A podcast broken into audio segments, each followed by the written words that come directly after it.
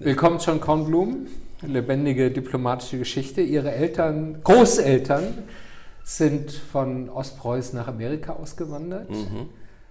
Ähm, aber Sie haben sich dann doch sehr intensiv mit Deutschland beschäftigt. Ja. Im Studium schon und dann in Ihrer langen diplomatischen Karriere. Ja. Sie waren unter anderem beteiligt als Mitglied des äh, Auswärtigen Dienstes der USA an den Verhandlungen mit der Sowjetunion und dann mit dem sich neu bildenden Russland äh, nach dem Fall der Mauer. Ja. Mhm. Es gibt ja die hartnäckige Legende, dass damals es eine Zusicherung gab des Westens an die Sowjetunion dass es keine Osterweiterung der NATO geben würde. Was hat es damit auf sich? Naja, diese Zusicherung hat es nicht gegeben. Und das ist auch belegt worden, aber auch genau, sollen wir sagen, zurückgewiesen worden von nichts anderes als Jim Baker, James Baker, damals Außenminister, der einen Aufsatz darüber geschrieben hatte. Es hatte gewisse Äußerungen, es hat Zitate gegeben, aber das war alles nur, wir dürfen nicht vergessen, es handelt sich hier um ein historisches Ereignis. Und die, die Nachwehen von diesem historischen Ereignis dauerte 15 Jahre. So da ist unheimlich viel gesagt und nicht gesagt worden. Aber Tatsache ist, es hat nie so eine Zusicherung gegeben. Und gerade am Anfang, als die Sowjetunion zu Ende war, hatte niemand in der NATO auch daran gedacht, die NATO zu erweitern. Ich war dabei, ich war wirklich maßgebend für die Deklaration Londons 1990 und da werden Sie kein Wort darüber finden. Was, was, was man da drin findet, ist die ausgestreckte Hand.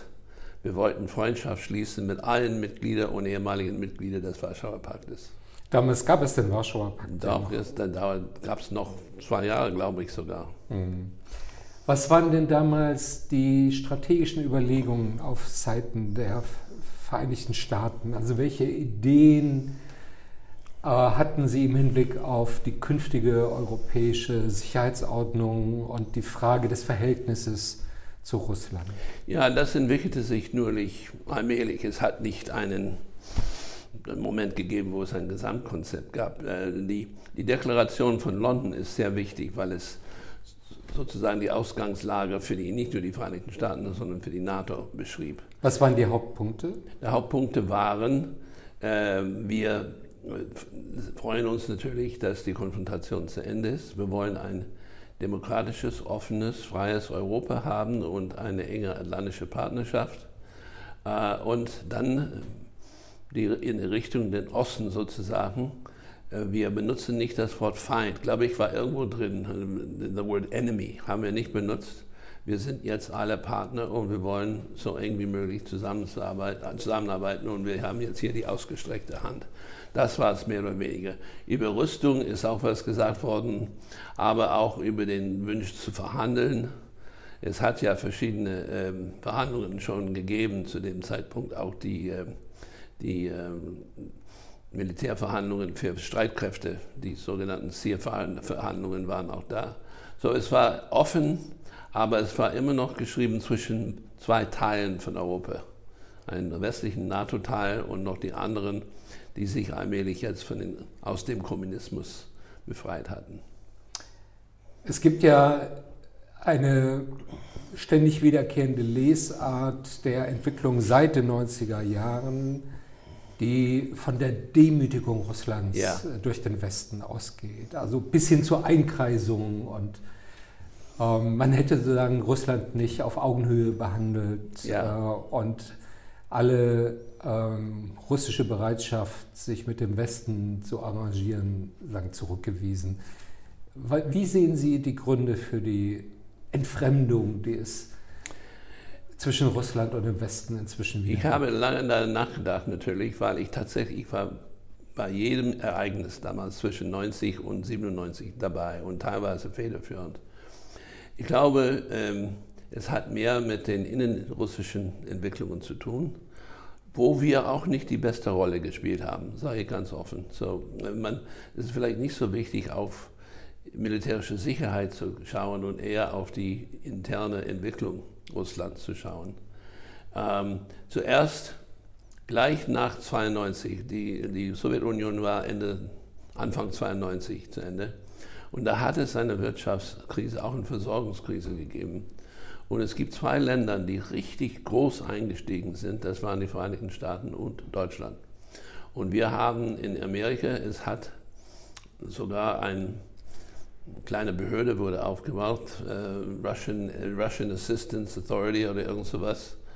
Und ähm, wir haben also, sind auch Hunderte, wenn nicht Tausende von Amerikanern als Freiwillige nach Russland gegangen, um ihre, ihre äh, Kenntnisse, um ihre Talente anzuwenden. Das war der Anfang. Und das war, ich hatte das nachher gehört, also von Menschen, die da waren, Russen, dass auf der einen Seite brauchten die Russen diese Hälfte, auf der anderen Seite, das tat ihnen nicht gut.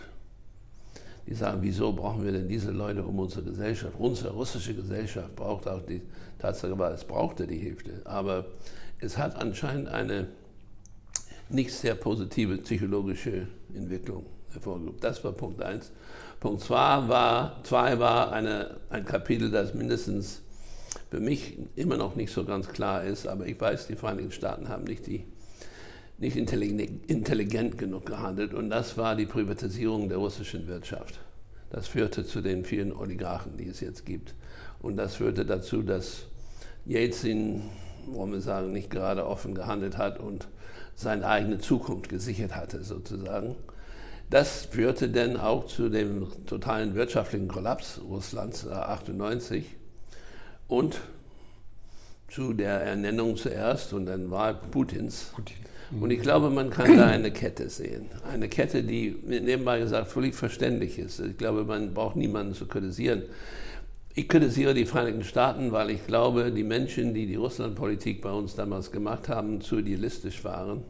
Und sie glaubten wirklich, dass das alles durch ein bisschen Privatisierung, ein bisschen Demokratie, dass das alles in Ordnung sein würde. Ich, ich war für die Sicherheitssachen mehr oder weniger zuständig. Ich war Leiter der Europaabteilung und ich habe das alles, ich habe zum Beispiel die ähm, NATO-russische Grundakte habe ich geschrieben. Das war mein Text. Ähm, und ich erwähne das nur zu sagen, die Menschen, mit denen wir damals verhandelt haben, Primakov und so, die haben uns als äh, Befreier gesehen. Es ist ein wichtiger Punkt. Es ist nicht, dass sie meinten, wir wollten Russland irgendwie demütigen. Die haben uns gesehen als Befreier. Sie haben uns vom Kommunismus befreit. Und die wollten so eng wie möglich mit dem Westen arbeiten, um sicher zu sein, dass dieser Kommunismus und dieser, das alte Russland was eigentlich leider jetzt wieder da ist, nicht zurückkehren würde. Und es gab nichts von Demütigung. Es gab einen Punkt, wo wir, meine ich jetzt die Vereinigten Staaten, was machen wollten und die europäischen Verbündeten haben das abgelehnt und ich finde, es war ein Fehler. Wir wollten den Russen damals schon die Möglichkeit einer NATO-Mitgliedschaft anbieten. Nicht heute, nicht in fünf Jahren, aber vielleicht in zehn oder 15 Jahren. Und äh, die Europäer haben das abgelehnt. Die haben gesagt, wenn wir das tun, dann müssen wir ihnen auch die Mitgliedschaft in die EU anbieten und das wollen wir nicht. Das, das könnten wir nie verkraften, was wahrscheinlich auch stimmt, wahrscheinlich.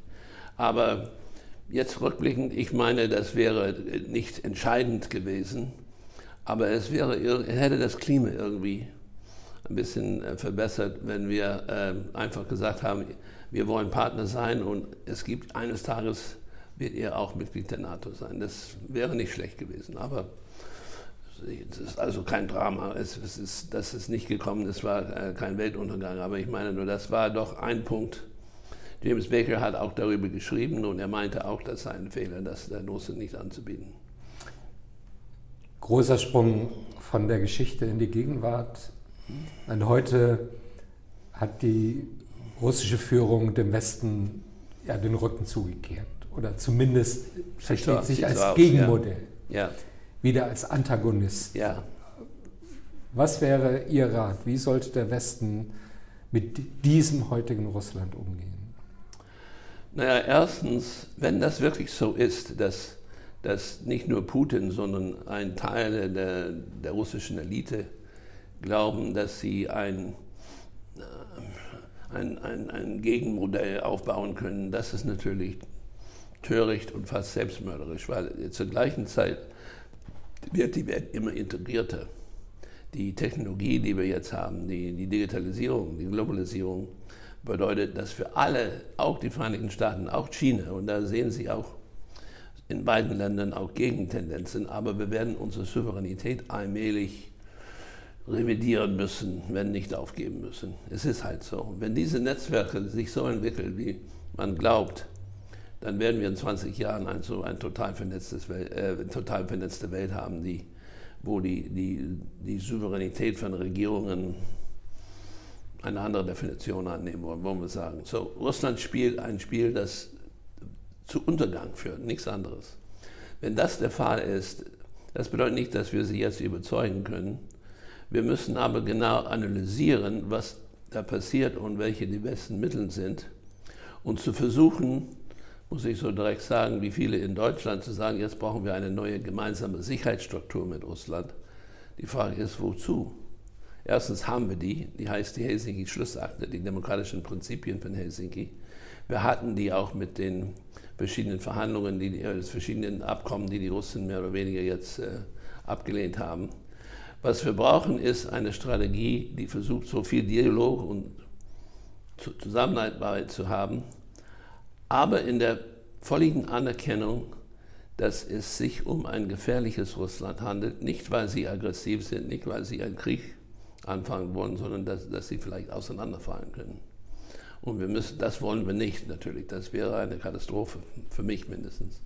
Und deshalb müssen wir sehen, wie wir eigentlich, muss man das Wort benutzen, Russland helfen können, äh, da durchzukommen. Und da wird Deutschland eine sehr wichtige Rolle spielen aber nicht eine Rolle der Beschwichtigung. Sie verstehen, was ich meine. Ich verstehe. Ja. Vielen Dank.